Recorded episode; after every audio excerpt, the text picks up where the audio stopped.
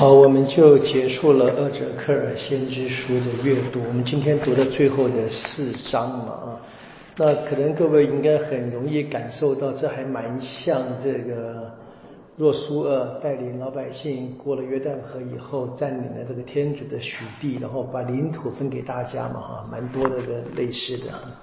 不，前面我们知道，前面是关于这个圣殿的这个神事嘛，都盖好以后呢，然后呢，现在当然圣殿盖好之后，就是这个圣殿的各种礼仪嘛啊。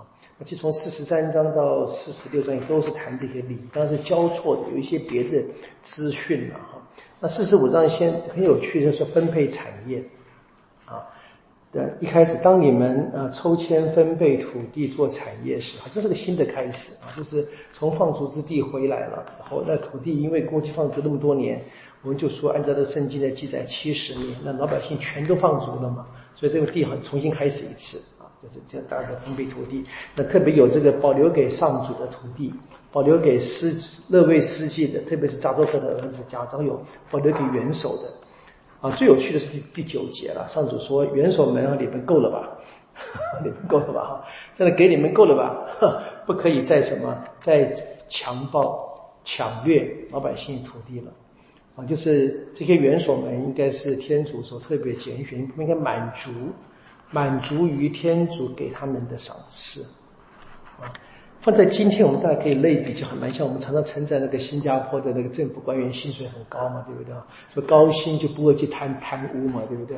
但不见得一定不会，但是感觉上就是国家是比较清廉。当然，我们也说可能国家的那个什么呃高压手段也比较强烈，对不对？但我们可以看见，对不对？这个元首们，我们就几乎的。就各国哈，就是我所谓的民主国家，看看啊，这个拜登拜登的儿子有这个呃商业的问题嘛，对不对？那个串不是一样的嘛，更不要提共产国家，对不对？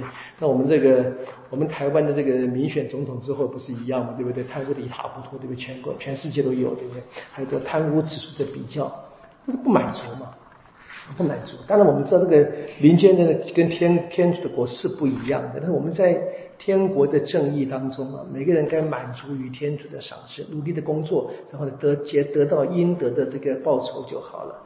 好，那当然圣殿盖好像是这些特别的庆典啊。那我们注意到这第四十五章做了个庆典啊，有正月初一、正月初七、正月十四啊。正月十四当然我们知道就连接到这一个呃月节了嘛。然后七月十五啊，这是帐篷节。那但是我看见，不论如何，这边的这边的新的这个庆节的分配啊，就是我们知道还蛮像乐位祭，蛮像蛮像梅瑟当年给以色列子民订立啊各种的宗教庆典，但是呢，节日不完全的跟过去一样，好像就是有一个有一个新的开始的感觉，就是这些节日还是要过，只是过的方式呢不再是完全按照这个旧约的一样。当然我们知道这是厄泽克的神事。啊，神世上所得的一个启示，我们大概今天可以说了哈，这这个这一切并没有实现，并没有实现，有一些基本上并没有完全实现。好，然后包含这月朔啊，跟这个安息日都要清掉，各种规矩大家知道就好了。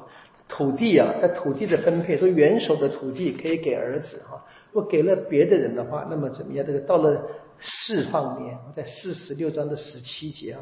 到那个释放，这五十年一个喜年嘛，记得这就会有的。那喜的土地还给，还给那个元首，你说他们家族才可以继承，外人不行啊。我们注意到那个喜年是什么？我们欠的债到了喜年一笔勾销。因为是反过来的，是元首把土地赏给臣仆。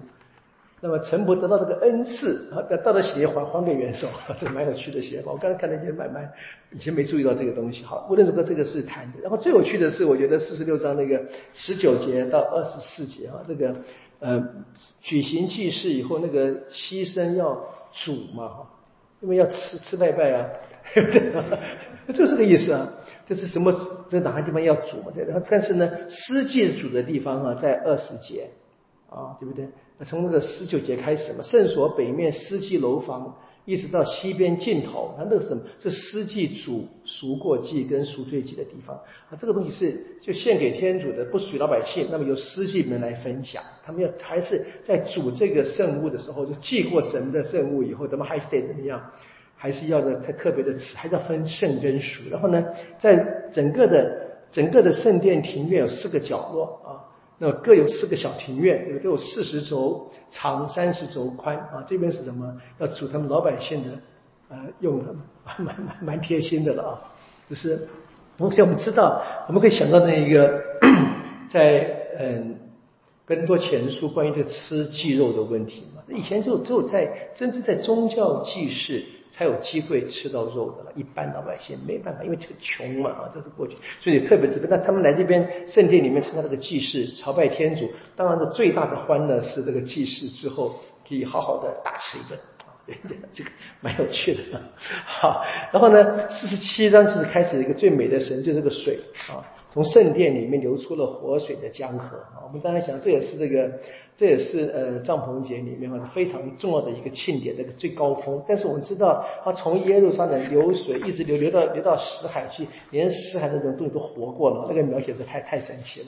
然后也没有实现，但他他的描写的内容是是这以后呢，他们放逐之后的这个境地，天主跟他们在一起啊，一切就是过去死亡现在都要复活。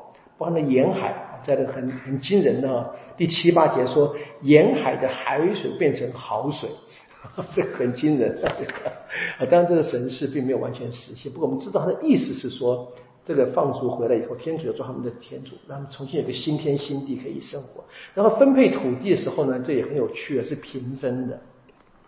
啊，在四十七章的这个十四节哈，你们应该平分这个土地啊。当然，这土地你怎么怎么去切按面积？他这边它这边是按面积分了，但我们都知道，事实上是不可能的，应该是一个象征啊。从今以后，每一个人都是绝对的平等啊，在天主内都是天主的子民，应该是这么一个象征性的描写。然后最后就是这个土地的那个分配方式，我们就很清楚的。那这个比较这个版本有有有一个图了，从北到南的分法里面，就是可以看这些。那么十二个支派呢，包含这一个呃圣殿元首这个中间那个城啊，这个这边是这图很有趣，有那个乐位的地方有设计圣那个城啊，这个应该是当趟的啊，这边有那个 GUCCI 啊，小朋友可以买东西。圣殿的他们的这个呃犹太人整个子民在那边一起聚会啊，欢乐之处，我想这个这个描写好，这就完了啊。当然这个这个神事当然是描写他们最后怎么样，最后是天主跟他们永远在一起，所以这个。每一个支派，它的名字成了这个圣城啊。圣城有这个正方形的嘛，东南西北面，每一面都有三个门，每一个门都是什么？一个支派的名字，或者说一个雅各伯子孙的十二子孙的名字。然后最后结尾是很美的哈。从那一天起啊，那个城叫做上主在那里，上主在啊，这是亚威的名号。当年这个最早的这一个在焚烧的荆棘丛中的。那个声音对梅瑟说的话啊，我是自由者。然后我们当然知道嘛，这个也是回到这个厄马努尔哈，天主与我们同在。那当然，这个我们在今天的基督徒的背景就解释什么？那的确，但今天是天主让他的独生子来了嘛，在我们当中啊，的确就是天主跟我们同在。而且马太福音的结尾什么意思？说我跟你们天天在一起。那这个神就不再是被一个城市来表达，是整个的、整个的宇宙、整个的创生命的情景里面，都是天主所创造、天主所赏识、天主的灵在。当然是一个非常美的一个呃神事。那我们在今天的基督信仰可以解释到，我们刚才在弥撒里面，我们经常去唱这个新天新地嘛，哈，这算是个巧合，不是特别安排。之后今天就是顺着翻到这，隔得很美的，我们到了这个机房里面，对，天主跟我们在。一起好，我们这样就结束了二则课。我们从明天开始要进到这个达尼尔，我们这个四大先知的最后一位大先知。严格而言，达尼尔其实不是很难说是先知书了，因为他并不是一个我们说，你看达尼尔没受什么苦。啊，没什么苦嘛，对不对？这这几个几个小挑战而已，对不对？那么他他提的是一些我们所谓的这个天启文学，就谈的比较是一些末世性的。达尼尔的这个笔法，看我们在新约就跟那个末世录可以相做一些类比来看啊。那真正的代天主发言哈，就教导老百姓悔改啊。这达利尔比较没有这样的一个特质。我们明天开始我们读教，虽然他还是在整个的圣经的传的归在这个先知书里面，成为我们所谓的四大先知的其中之一。好，明天开始我们进入达利尔。愿光荣归于父，及子及圣神，起初如何，今日依然，直到永远。啊。因父及子及圣神之名。好，谢谢大家。